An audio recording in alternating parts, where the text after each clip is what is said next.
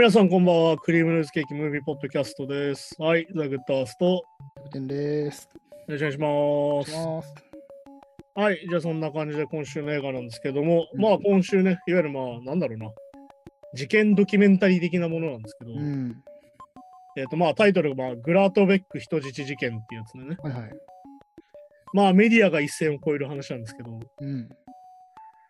まあなんですかね、まあ簡単に説明する前に、じゃあ今日はキャプテンに簡単に感想を聞こうかうな。ん、そうですね。まあ、結構なんかこれ、そうですね。本当に結構ドキュメンタリー、ドキュメンタリーしてるというか、まあ言い方合 ってるかわかんないけど。まあ、今回あれだからね、あのいわゆる再現ドラマとか入らずに、本当にこそう全編こうメディアが撮った映像だけで構成されてるっていうのがね、ポイントうだから。ん、そうそう、なんか、そういうドラマなんですけど、まあ、そうですね。一言で言うと結構難しいんですけど、まあ、だいぶこう、い異様な光景というかね。うん、うん、だからあまりにも異常じゃん。そう、だからこれがリアルタイムで本当にニュースに流れてって見てたのを考えると、うん、なんか、ね、なんか本当に、本当に起きてるのかドラマなのか、多分一瞬わかんなくなるだろうなっていう。だから本当になんだろうな、その、あまりの異常さにちょっとこっちも麻痺してくる感があるよね。そうそうそう。うん。本来、え、何この映像ってのが本当にいっぱいあってさ、うん。あの、なんだっけ、人質に対して気分はみたいなさ、うん、そう聞いたりとかね。ね、あとこなんのがまさにそういうことだもんね。そうでみんなで囲って、まあ、ほんほんと無防備な状態でみんなでヒヒーローインタビューじゃないけど、うん。メディアがそう、本当に聞いて、本当に装備もなしで、本当にもうなぜほぼゼロ距離で銃持ってる犯人にインタビューしたりとか、そうそうそう。そうちょっとね、その、異様さみたいな。そう異様さみたいな、そうまあ一応だからこの事件がまあ1988年の8月に起きた、うん。まあ、一応西ドイツか当時ね。ああ、そっか、まだそっか。うん。まあ、5回前か。うん。まあグレートベック、グラートベックっていう、まあうんこう、なんだろう、街で起きた人質を取った、まあ、もともと銀行強盗ね。うん。もともとは銀行強盗だったんだけど、まあ、まああれだよね、最初にその、要は人質を取って逃走するんだけど、うん。要は警察は人質の安全のために追跡を断念するってとこがミソなんだよね。うん、そうですね、はい。で、先週言ったみたいな、まあだからマスコミが先に行ってしまうっていう変な状況になって、うん。まあでもこれははっきりとさ、もうあの特ダネを求めたメディアの問題で、うん、はい。もうだからさっき言った異様な光景が何かっていうとさ、いわうん。ゆるエンタメになっちゃってんだよね、完全に。まあ、そうそうそうね。さっき言ったヒーローインタビューとかまさにそういうことで、うん。それがもう銀行強盗に対するやることじゃないだろうっていうさ。うん。で、しかもまあさっき言ったみたいに勝手に犯人を追跡して、うん。まあなんだっけ、報道カメラマンの人かなんかがさ、うん。あのなんだ、交渉までしだすっていうさまあ、そうそうね。はいはい。そういうやつで、まあ一応その54時間うん。にわたるいわゆる逃走劇の映画なんだけどね。うん。まあだからその異様さだよね。やっぱその距離感のおかしさ。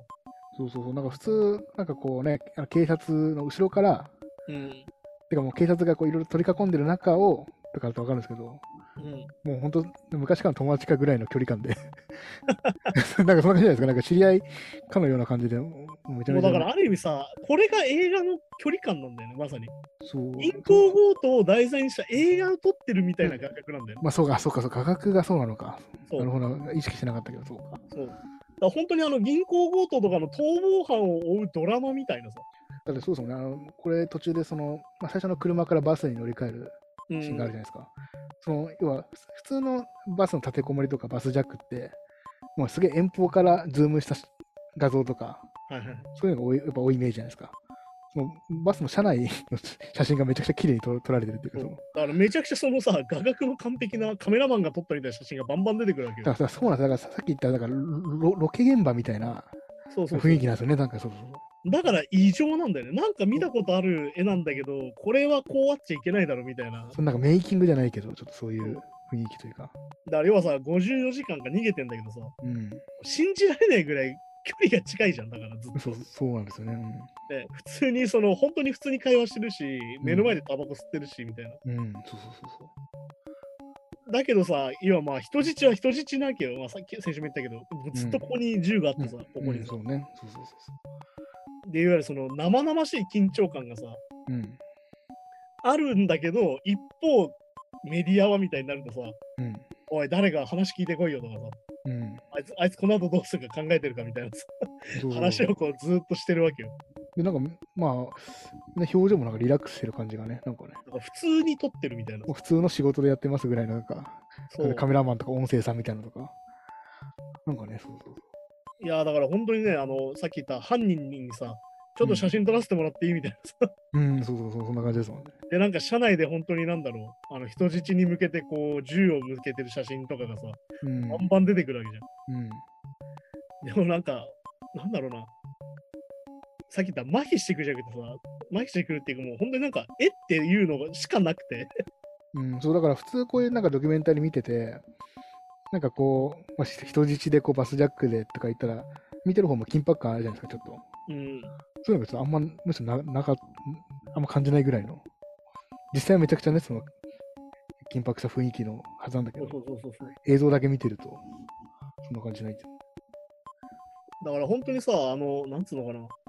なんか、さっきね、劇映画見てるみたいなのね、さっき言った。その画角が本当に。うん。だから、なんつうのかな、あの、あれじゃんだから日本で言うとさ、豊田商事事件みたいな。あー、なんか、聞いたことあるんですけど、あれですよね。わかる。あの、いわゆるその悪徳商法で、いわゆる詐欺事件だったんだけど、はいはい。あの最終的にさ、あの会長かな？が取材中にさ、うん。あの目の前で殺されちゃうっていうさ、うん、はいはい。あれに近い感じっていうか、え、なんで何もしないでそんなこと起きてんの？みたいな、えっていうのが本当に強いっていうか、うん。なんかこの異常性の加速がすごくて、だからさっきのえ、えの連続だから、これがなんか普通の映像に見えてきちゃうっていうさ、後半さ。うん、なんかそうなんですよね。うん。だけどこう進むにつれてあの人はバンバン死んでて、そうそうそうそう。で、さっき言った写真に撮られてる人が普通に撃たれてたりするわけじうん。ゃん。ね、しかもなんか15歳の少年とかが撃たれてそうね。そうなんですよね。まあ最初のね、そう被害者。だからもう、なんかそこもすげえげっそりというか、マジかよってなるし、うん。あとなんだろう、その、犯人のさ、うん。なんだろうな、ちょっと自分人気者になって浮かれてる感も若干ある感じっていうか、そうなんですよ。なんかさっきのそのヒーローインタビューの時じゃないけど、その自分の生い生い立ちから全部語って、そうそうそうそう。俺はこういう人間なんだとか、俺の彼女とは価値観が合うから、そうなんだとか、なんかそういうね、え、そういう話じゃなくないみたいなさ。うん、そうそうそう。いや、だから本当になんかあの、いわゆるその特ダネ狙いのうんメディアがさ、どんどん暴走してって、うん警察より前にいる状況ってさ、まだそうですね。うんで警察となんならメディアが同じ立ち位置にいて、警察が交渉してる絵とかさ、うん。いや、なんじゃこりゃってさ、だそうですね。警察からこういう情報が入りましたとかじゃなくて、そうそう現地にいるなんとかさんって、あテレビ局も、もう直でその そ、そこからの第一情報がその現場のスタッフっていう感じでだから本当になんかあの、すいません、ちょっとあの、誰々さんから聞いたんですけどが、本当に直で聞いてるみたいなやつそうそうそうそうそうそうそう。いや、そんなことあるっていうさ。なんかね、そうそう、異様な効果でししかもこれが実話なんだよ。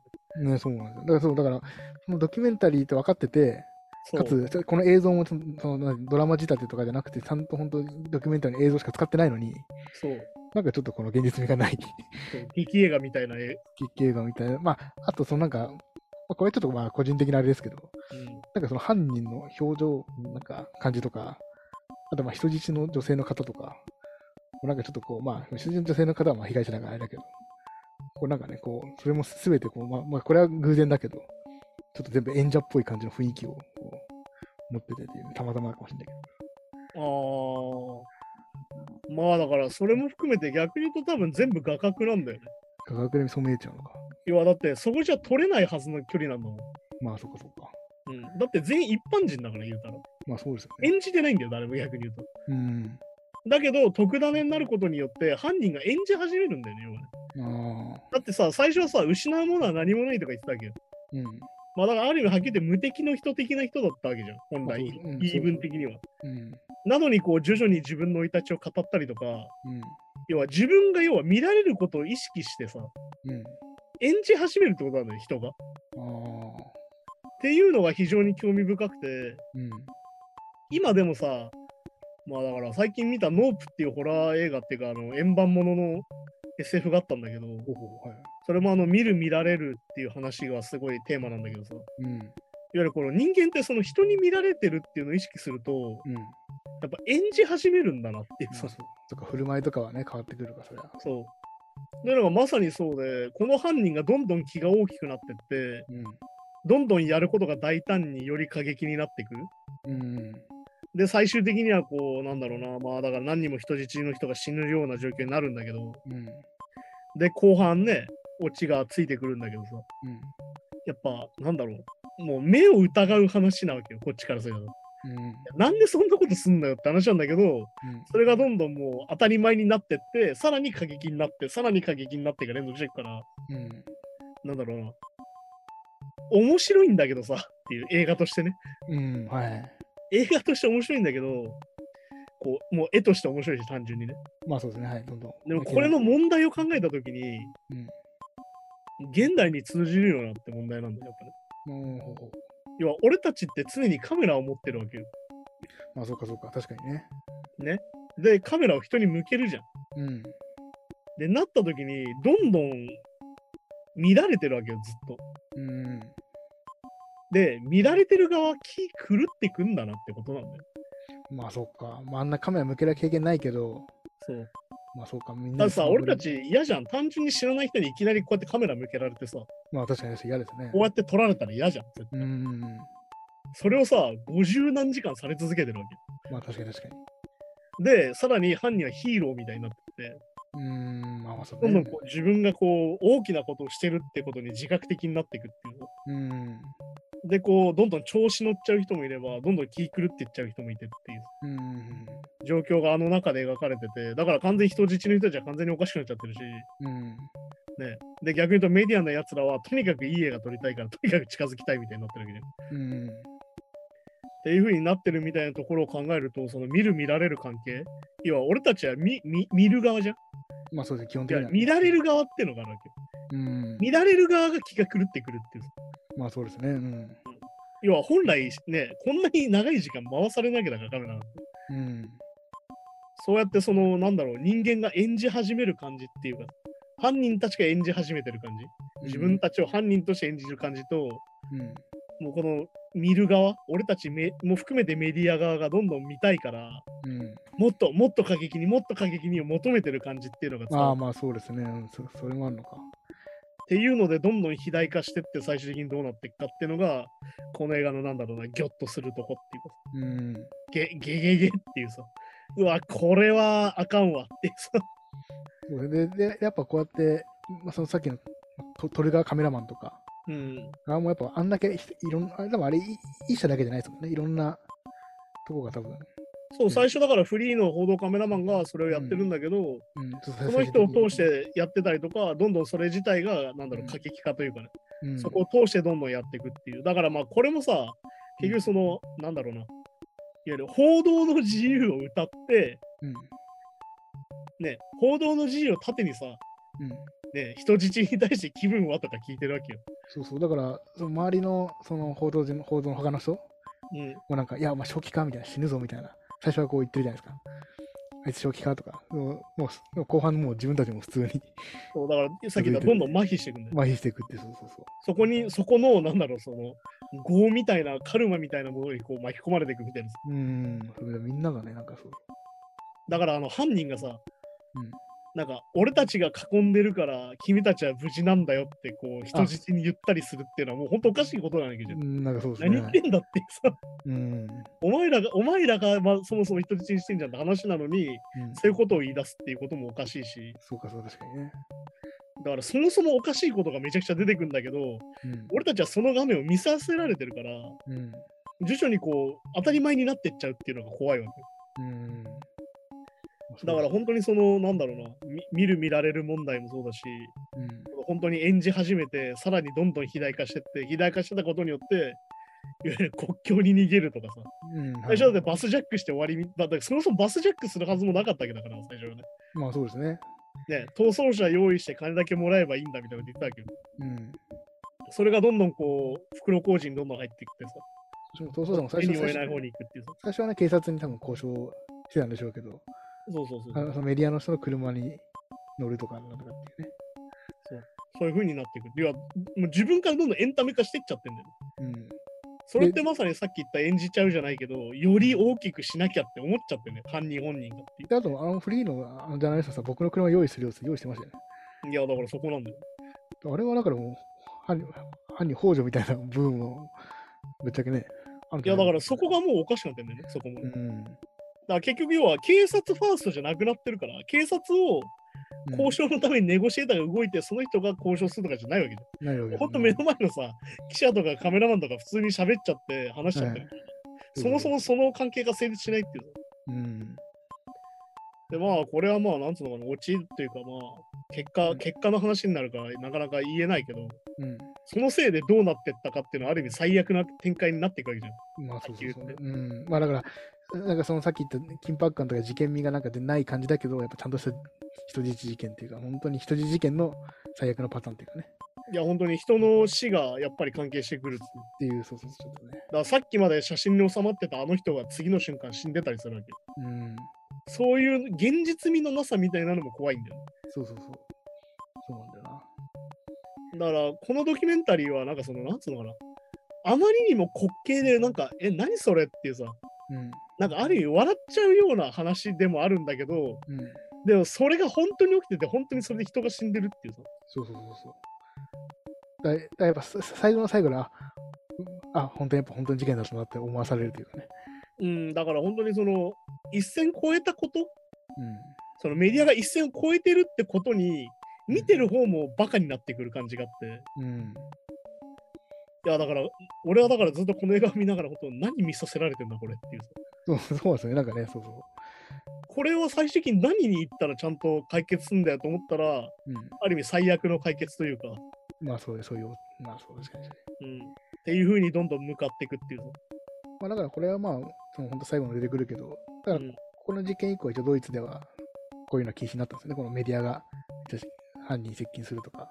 いや、だから本当にこれは、だから本当に、だったらはっきり言うとさ、これはもうそう、ですよね。なんだろう、単純に言うとモラルの欠如なわけよ。うん。結局、モラルがないとこういうことをしちゃって、いわゆる自分たちのその得のためにね。うん。で、最終的にこういう風になってっちゃうよっていう、ある意味教訓にもなるわけなんだけど。あと自分たちのね、い命の危険性とかもちょっと軽視しちゃってるというか。いや、だからうん自分たちが撃たれるとは思ってない感じが怖いんだよ。そうそうそうそう、そこがありますね。そうだから本当に、なんつうのかな、この、なんだいうの？この警察の無能さ？うん、まあなちょっとね、そこもありますね。だからその、なんだろう、警察は全部後手後手なわけよ。もうん。う、もう全然先回りできてなくて、もう後から追うしかできなくなってる状況。うん。うん。もう完全にダメだし、てか、ある意味これが怖いんだよね、結局さ。第一情報が、さっき言ったカメラマンから出てくるわけないわけじゃん、本来。うん。まあそうですね、はいはい。カメラマンは普通その情報をかけ聞きつけて駆けつける方ですからね。そうそうそう。いや、だから本当にね、あの、面白いんだけど、面白いって言っちゃいけないようなぐらいの内容だから。そうなんですよね。だから不思議な。そう、だから本当になんか、でもこれドキュメンタリーだなってことなんだよね。うん。本当にそのドキュメントっていうものでさ、カメラで撮ってるわけよ。ドキュメンタリー自体はカメラで撮ってるわけだから、うん。さっき言った見る見られる関係当然あるわけで、うん。このカメラがさ、こっちを向く感じがあるわけ、最後。うん、ああ。でも君たちもこれ見てましたよね、みたいな。まあまあ、確かにね。これどう思います？みたいなこともあるわけよ。それがやっぱ俺ドキュメンタリーの醍醐味だと思ってて、僕らも今、い野じ馬というか、まさにね。そう。だから、野じ馬の中人がインタビューで言ってんじゃん。いうん。や、本当になんか怖い事件だと思いますみたいな。いうん。や、僕も野じ馬なんですけど、みたいな。そうそう、興味本位でね、見てる感じが、そうそう。いやいや、それさって。で、しかもそれが後ろに普通に車があって。それも、だからそうそう、だから、そうだから、カメラマンたちが車囲ってるシーンがまああるんですけど、後半ね。うん、そうそうそう。あれもおかしいけど、あの野じ馬たちもあの距離感で見てるんですもんね。銃持ってる犯人が乗ってる。だからカメラマンが囲ってるのをさらに野じ馬で囲って、なぜかその後ろに警察がいるみたいなことになってて。そうそうそう、だから、ほ周りの野じ馬を麻痺しちゃってるんですよ、本当に。その現場にテレビ見てる人だけじゃなくて、そうだからさっき言ったやっぱ見る側？見る側も麻痺しちゃうんだよ見る側が完全におかしくなってるし、見られる側も完全に気狂ってくる。で普通だって銃持ってる犯人、銃2人持ってるんですもんね。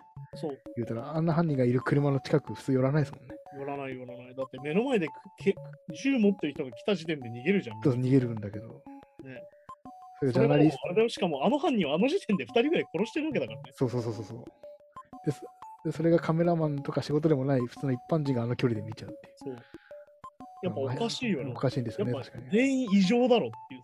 だからやっぱメディアがこういう距離感だったら、こっちもまあまあいいのかなっていう、やっぱこう思っちゃう、ね、だから雰囲気で。常識が通用しない感じになっちゃうね。さっき言ったモラルがもはやないから、そもそも最初からうん常識が通じない感じになってて、これ何が正しいことなのみたいになってんだよ、完全に。そうですね。うんでもうあれじゃん、あの、きなんかメディアもさ、さっき言った特ダネ目当てなわけじゃん。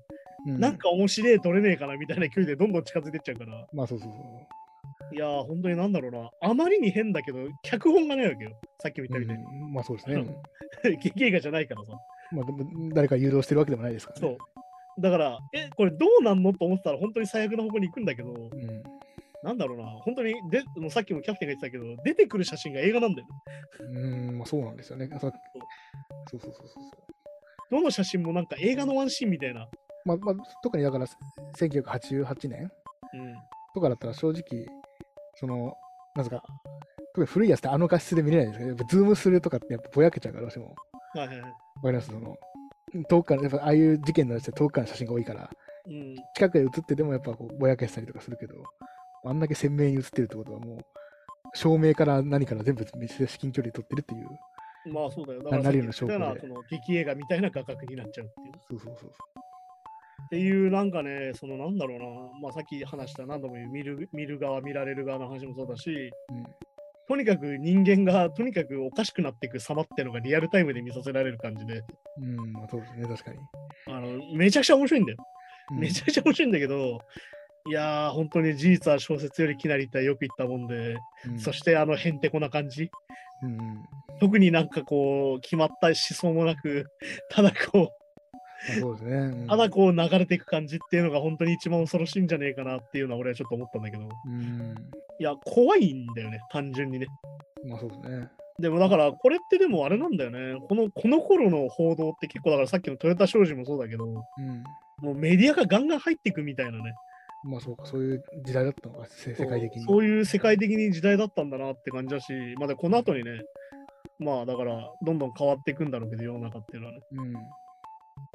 いやでもあ、そうか、でもテテレビのしあれでも言ってたけども、100なんだっけ、何百万人が見見てますみたいなのを言うじゃないですか。うんメディアがテレビがやっぱ全盛期だったから、やまあそうそうそうそう。っぱテレビみんな、みんなが見てるから、やっぱその、すごい、もう特大にとったらめちゃくちゃもう一攫千金じゃないけど。いやだから、それはあれだよね。今の方がでもそっちはそうなっててさ、個人でそれができちゃうから、ああ、まあそうかそうか。だからあのアメリカとかだとあの事件 YouTuber みたいなのがいてさ、あの警察無線とか傍受してさ、えー、そんな交通事故とかの第一発見者になりたいみたいな、っああ、ははは。ていう映像を流すみたいなのもあるんだよね。えで、それがまあそもそもはその特ダネ記者みたいな、だからあのパパラッチってあったじゃん。ー、うん。あれがそもそもやってたんだけど、あれが今そのまま YouTuber に移行してるらしくて、えー、あ、そうなんですね。まあだから一発グロ画像みたいな話なんだけど、で今もそういうのはなくなってないのか。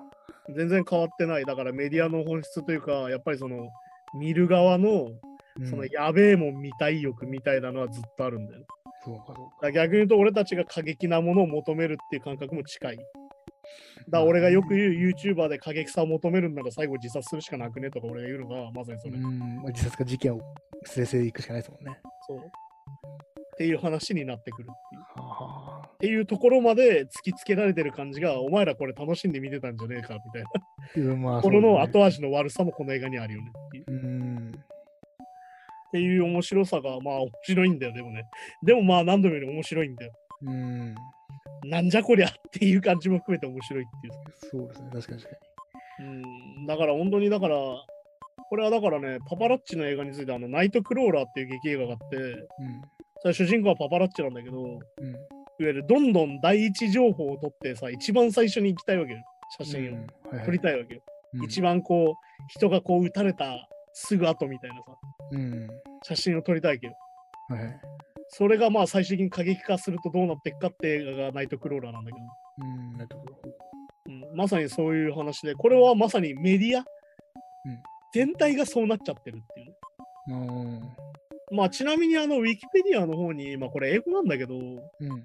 あの詳しいタイムラインとかが載ってて、これあのうんドキュメンタリーと合わせてみるとより詳しく理解はできるようにはなってるんだけど、うん。いや、本当にね、なんかラストの字幕でこうさ、この後この人どうなったとかさ、この人死んでどうなったみたいに出てくるけど、うんいや、そういうことじゃなかったよね、この話みたいな感じもあった。そう最後、結構ガチ会みたいなね。いや、本当に。いや、これマジなんだよなっていうのを改めて最後、ナレナレーションっていうか、こう、テロップで、うん。これマジなんだよなっていうさ、でもよくよく考えたらそうだよねっていうね。まあ本当にそう。だからあまりの異常さに俺たちがどんどんバカになっていく感じっていううん。だところはまさにそういう話だったんじゃないですかね。から結構だからそうですね、メディアもだからそう緊張感、緊迫感みたいのも、例えば伝えるのも仕事って仕事かもしれないですね。まあだからそこがさ、どれだけ危険なのかみたいなのってさ、やっぱり見ないと分かんないし、分かんない人は分かんないけど、はっきり言って。うん。うん、そこも結構問題ではあると思うんだけどね。まあそうですもんね。うん。だってもう、今起きてる事件で危険ですよっていうのはやっぱ、うん。人質が取られてて、今、緊迫状態ですよって本来伝えなきゃいけないのに、もう犯人の、ね、内情とか聞く時点でもうちょっとね、いや、だから、あれだよ、立てこもりとかってさ、何時間も何も動かないから、なんか、なんか、だからさっき言った特ダネが欲しいからなんだよ、それもやっぱり。やっぱ面白い話聞きたいみたいな話なんだよ、やっぱり。うんまあそうですよね。だからまあやっぱり人間のその業みたいなものなんだよね、結局ね。うん。だからやっぱり、その、それがもう今や YouTuber になってるって感じが俺はするかなっていう、その流れの派生がね。まあ、YouTuber が、まあまあまあ、ネットニュースとかもそうかも、まあ、確かにあの新聞とかメディアの時代よりも速報で、いや、だって今、速報性が大事でさ、なんか独自とか言ってつけてやってんじゃん、今も。うん、で、過激なタイトルで釣ってさ、まあそうですね。ね、そういうのも含めて、そういうのもなくなってないですよ、やっぱりね。ああ、なるほどね。うん。いや、まあそんな感じでしたね。だからまあこれ事件ドキュメンタリーの中でもかなり特殊なやつで、うん、ちょっとまあおも、まあ面白いんで今回一緒に見てもらったんだけど、そうそうこれが現実かっていう ね。そう。まあだから、うんそう、本当そう。だだから結構なんかメス、なんかこのドキュメンタリーのメッセージ性というよりは、本当に、いや、だからメッセージ性っていうのは強烈にこちらを向いてるわけですよ、やっぱりカメラがそう。。お前らこれ楽しいんだよなってうん、はい。っていう後味がね、俺の中ではすげえ面白いっていうか、いやー、やっぱすげえもん見たな感は、やっぱドキュメンタリーってやっぱさ、すげえものが見れる。いわゆる劇映画、人が作ったものじゃないものが見れる感じっていうのがあってさ、そうそうそうそう。人が考えた脚本を超えてくるとこみたいなところあったりとか、さっき言ったみたいなカメラがこっちを向いてくる。うん。お前ら今見てっけどどう？みたいな。どう思ってんの？そうみたいな。ところっていうのがさっきのメッセージ性みたいなものだと思うから、うん。それも合わせて見ると面白いんじゃないかなと思いますね。なるほど。はい、じゃあそんな感じで今週もやってたんですけど、うん来週の映画なんですけど、い来週ちょっと初めてのちょっと試みをしようかなと思って、うんまあ、俺たち結構ネットフリックスドキュメンタリーを結構中心に紹介してるんだけど、まあそうですね。ネットフリックスドキュメンタリーって最近の形であのリミテッドシリーズっていうのをよくやってて、うん。うん。なんだろうな、こう、ワンクールないけど、複数話でやるっていうのが結構あって、はいはい。まあ、6話完結だったりとか、5話完結だったりするものが結構そのドキュメンタリーとしてあって、まあ、いわゆるその1時間半とか2時間じゃ伝えきれないみたいなことで、うん。よりその題材を詳細にやるっていうのがあるんだけど、まあテーマが何個かに分かれてるってことですね。そうそうそうそう。うんっていうのであって、ちょっと俺、俺すげえお気に入りというか、面白いドキュメンタリーがあるんで、今回それを、えっ、と、2週にわたってね、はいちょっと紹介しようかなって感じなんだけど、まあ、これ、タイトルは、あの、暴君になる方法っていはいう映画で、うんまあ、これは簡単に説明しますと、あの、歴代歴史に暴君っているじゃないですか。まあそうですね。ホラーやらスターリンやらさ、でかいとこで言えば、まあなんだろう、アミンとかさ、はいはい。ね、いろいろいますよね、北朝鮮のね、あの人。まあげ現役ですもんね、そうまさにね。っていうのが、いわゆるどういう風になっていくか、暴君っていうのは。っうん。ていうのを、いわゆる学術的、データ的に見て、こうやって動くと暴君になっていくんだみたいなね。ああ、なるほど。っていう解説があるものが、今、6話完結かな？っうんて。いうので上がってて、それがちょっと面白いんで、えっ、と、これをまあ、週3話ずつ見て話していこうかなと思うんだけど、うん。まあ今回前半ってことで、まずこう、なんつうのかな？まあ、チャプターみたいな感じで、まあ、見るとして、まあ、一応一応ね、一個一個タイタイトルみたいなが概要そうだね、だからまあちょっと1話ずつちょっと説明していくと、まあ第1話が権力の掌握っていうのがあって、うん。まず権力をどういうふうに掌握するのか。はいはい。どういうふうに市民を動かして、どういうふうに政治を動かすと権力が掌握できるかって話がある。うん。そして第2話で敵の排除っていう回で、はいはい。じゃあ周りにいる、いわゆる思想が合わない人たちうん。だったりとか、自分に反抗的な人たちうん。をどうやって排除するのか。なるほど。要は常に敵の一歩先に行き、うん徹底的に自分の脅威、自分への脅威、自分を排除するような人を排除していくって話。ここれがまあ、あの、2話の方はサダム・フセインがまあメインになって、サダム・フセインすごいんですよ、本当にね。あのは側近から何から何まで殺しまくってて、なんならあのイラク代表のサッカーチームが日本に負けたらあのムチ打ちにするっていうことをしてたりとか。まあ、そんなこと、スポーツでも。うんまあちなみにだから 1, 1話目の権力の掌握っていうのはもうアドルフ・ヒットラーが出てきて、ああ、はいこのヒットラーの権力の掌握方法っていうのはもう超有名でさ、うん。まあ、かなりいろんな本になったり紹介されてるんだけど、それを改めてこうデータとして見るっていうね。うん。結構こうね、数字で見るとまた面白いっていうのがあってまあ、あと、国民を掌握するに第3話が、まあ、恐怖による統治っていうのがあって、う。うん。その恐怖っていうのは何かって話なんだけど、まあ、国民をこう掌握するために、うん。支配者を恐れられるべきか、愛されるべきかって話が出てきて、ああ、これね、恐怖政治家、要はってことですね。っていう風に出てくるので、まあ、これが、まあ、あの、アミンっていうさ、ウガンダの大統領がいて、ほうほうほう。いわゆるこう、それを、まあ、戦術的に実行していくんだけど、どっちがいいのかっていうのをね、ああ、でそれを詳しく解説するよっていう書いて、なるほど。で、まあ、全6話見ると、うん。あこうなると暴君って出来上がるんだなってのがよくわかる。ははは。で、逆に言うと、これを見ると、うん。現在のあの人が言ってることは完全にこれの復讐だなっていうことがわかる。なるほど。だから結構じゃあ、この権力とか地位持った人で、こういうような、こまあ、要はこの、今回映画で見るようなムーブをしてる人が結構やばいっていまさにそうですね。う。なるほど。あそれがこれは分かりやすく出るのがやっぱ最近のトランプやらプーチンやらですね。ああ、なるほどね。彼らの人気の取り方っていうのはまさにこれですね。そうか、そうか。うん、そしてまあ日本でも政治家がたまにこう出現をしたりとか、うん。ね、麻生がヒトラーに学べとか言っちゃう感じとかさ、うん、なるほど。うんああいうことを言っちゃう感じっていうのはまさにこういうところから来てるんだろうなっていう。うんうんうんいわゆる偉い人には好都合なんですよ。だって独裁した方が人が言うこと聞くんだもんっていう。まあそうですね。で、周りイエスマンで固めちゃえば。そうまあ、それはっていう確かになってて、これは結構ね、今の政治をを見てもね、うんあれ、これってこれじゃねっていう問題が結構いろいろあるんで、うん。うん、合わせてみると面白いんで、これをちょっと2週間使ってちょっとやってみようかなと思います。やっぱこう、パッと今見た感じでも、この参考になってる人は全員戦争がやっぱつきもんなんですよね。いや、まあだからやっぱりね、戦争を何のためにするかっていうのは、やっぱりさっき言った脅威だったり恐怖を植え付けて、うん。いや、こうしないと君たちは滅びちゃいますよっていう。うん。まあでもこれ最近よくやってるよ。これインフルエンサーもやってるよ。敵認定ってやつ。こいつらは敵だって言って、うん自分たちの支持者を煽るっていうのはみんなやってるよね。政治家もみんなね。まあまあそうですね。で、これがそもそもの暴君たちがやってたことなんだよ。うん、なるほど。っていうので合わせてみると面白いよって話ですね、これはね。なるほど。ほうほうほじゃあそんな感じで来週はちょっと暴君になる方法前半ということう。うん。で。うん。ちょっとこれを2週かけて紹介しようかなと思います。はい。いやー、ほんとね、人間っておかしくなるんだなっていうのをいろんなものを見て、だからこれのドキュメンタリー、うん。この人質事件のドキュメンタリーを見て、本当におかしさ、うん、もうあまりにおかしで滑稽に見えちゃうぐらいのおかしさっていうのを感じてね。うん、まあそうですね。確かに。いやー、麻痺すんだなっていうのと、本当に見る側の求める興奮の異常さ、うん。もっと面白いもの、もっと面白いものって求めちゃってこうなっちゃうっていう。まあそうそうですね。そして見られる側は、それが見えてきちゃって、どんどんこう、緊張感が圧迫されていく感じっていうかさ、あの犯人たちのさ、うん。どんどん緊張感が高まってっちゃって、勝手に。いうん。わゆる自分たちはただ逃げればいいと思ったのに、なんかこう、いろんなことをしなきゃいけない風になっていく感じっていうか、まあそうですね。はい。ああいうのとかも本当人間の異常さだと思うから、まあそうですね。ね、いやそのメディアのインタビューで答えなくても本来、これは答えない方が。要は期待に応えちゃうっていうさ、ね、いや、期待に応えるのクソもねえだろって話なんだ、本来ね。そうそうそう、本来はね。